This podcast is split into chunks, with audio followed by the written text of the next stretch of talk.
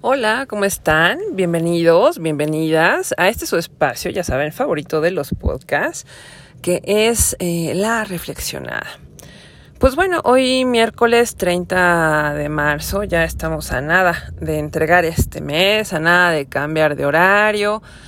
Eh, pues ya ha terminado también el primer trimestre del año, que el sí, la verdad es en qué momento pasó, que alguien me explique. Eh, porque eh, no sé ustedes, pero se ha pasado de una manera rapidísima. Entonces, pues bueno. Eh, y mucho creo eso, el de que estamos teniendo vidas muy rápidas, con muchas cosas que cuando nos damos cuenta creo que ya vamos a estar, ¿no? En diciembre es precisamente parte de lo que les quiero comentar en el podcast de hoy, ¿no? Y es esta sensación de estar cansados, de estar cansadas, pues todo el tiempo, ¿no? Es eh, pues esta cuestión de, de la realidad en la que estamos y esta falta de energía, pues la verdad es que tristemente se ha vuelto bien común, ¿no? Y, es tan común precisamente que lo estamos normalizando. Creemos que estar cansados ya es una cuestión del día a día, ¿no?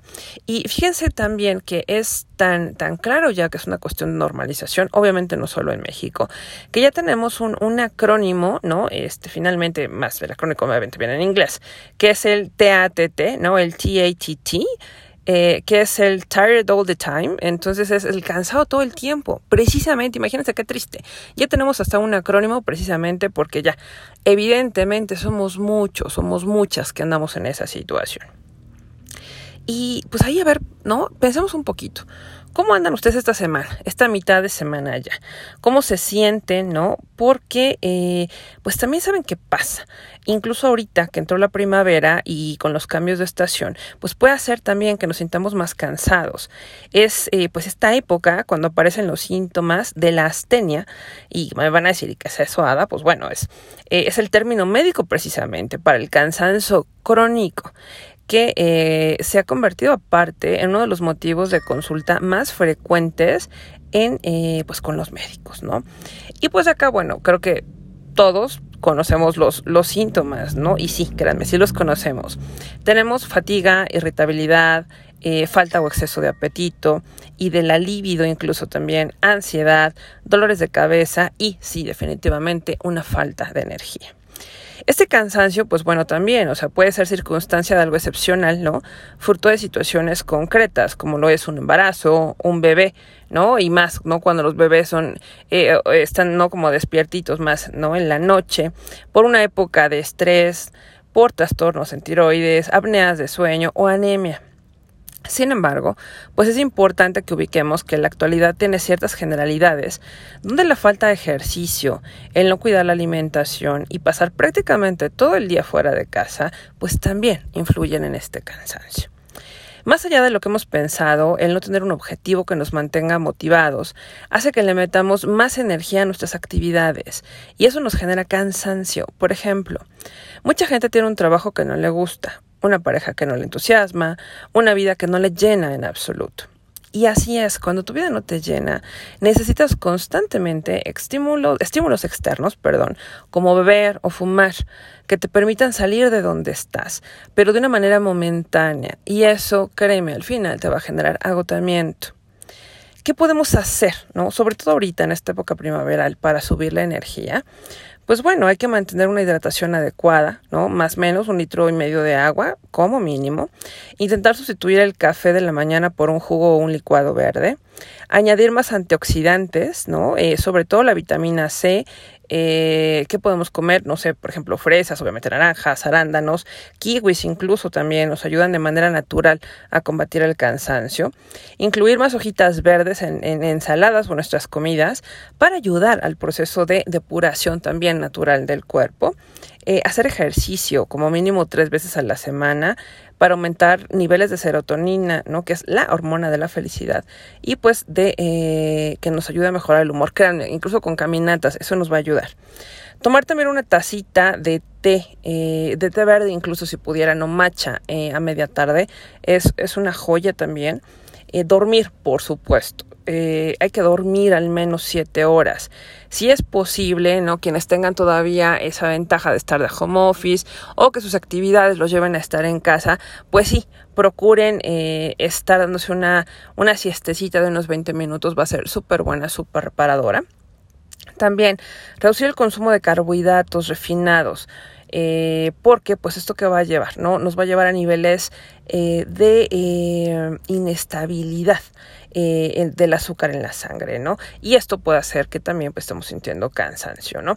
Y pues en, en, vez de estar comiendo eso, pues trata de buscar alimentos integrales que tengan un impacto pues más chico, ¿no? Más, más pequeño, más controlado en la sangre. Por supuesto también meditar, dar un paseo recreativo o estar en contacto con la naturaleza, créeme, van a ayudar a que tu energía suba. Y bueno, también fíjense que hay cosas que a veces creo que no, no, no pensamos, pero sí están ahí, eh, como la cuestión de los géneros, ¿no? Que tiene que ver que seamos hombres o mujeres. Pues sí, en verdad, el cansancio, créanme, no nos afecta igual. En el caso de nosotras, créanme, no estamos acostumbradas a bajar el ritmo mientras estamos menstruando.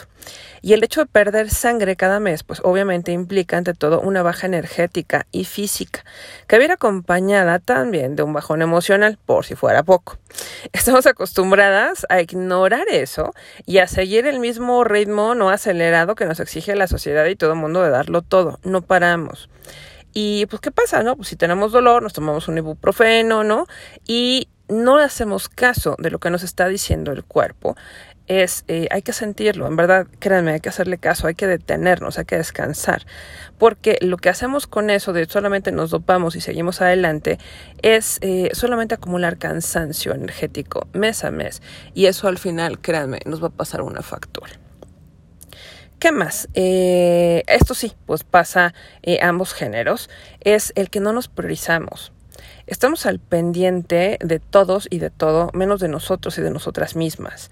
Y sí, siempre damos a los demás cuidado, nos ofrecemos para ayudar, solucionamos problemas del trabajo, de los hijos, de los padres, tráfico, casa, amigos, etc.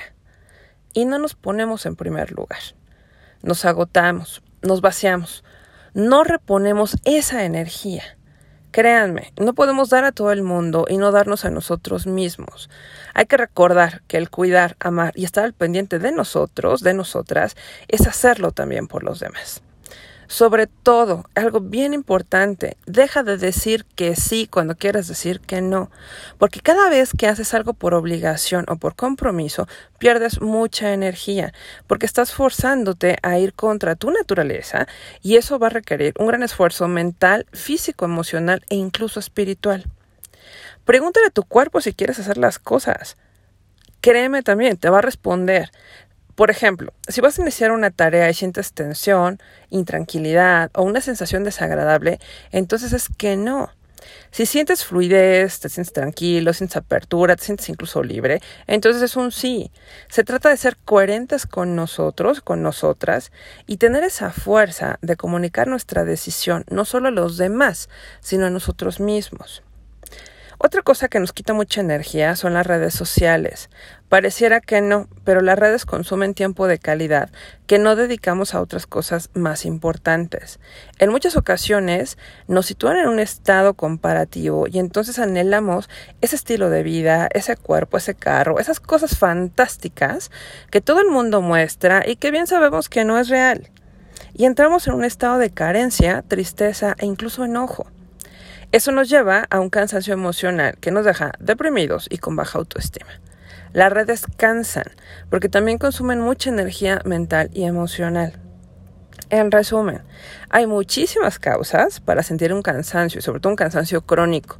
Es importante que primero descartes afecciones médicas, ya que la fatiga a menudo viene acompañada de enfermedades.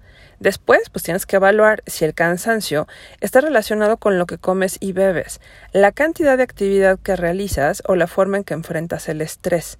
Puedes recuperar tu energía y dejar de sentirte cansado o cansada haciendo un par de cambios en tu estilo de vida y sobre todo poniendo límites. Y lo más importante, hazte caso. Si te sientes cansado, tu vida te está pidiendo un alto en el camino. Así. Así, créanme, parece sencillo, pero, pero no lo es esta cuestión de, priorizarnos, de, de descansar. eh, hay tiempos, en verdad, hay, hay, que hacernos los tiempos y hay que, hay que intentarlo porque el cuerpo nos va a estar pasando facturitas y facturitas que no vamos a querer pagar. Y pues nada, hasta aquí la reflexión precisamente de, de, este miércoles. Les mando un gran abrazo, un gran beso. Espero que sea un gran día, que eh, estén siendo estos días no tan cansados, por supuesto. Y por acá pues nos estamos viendo el próximo viernes en eh, La Reflexionada, ya saben. Eh, los invito a que sigan mis redes a través de Yukoyotl Consultoría. Me encuentran en YouTube, en Facebook, en Instagram, en Twitter. Y nos vemos por acá otra vez todos los miércoles, todos los viernes, eh, en el podcast de la reflexionada a través de Spotify y Anchor. Un gran beso, un gran abrazo y pórtense bien. Bye bye.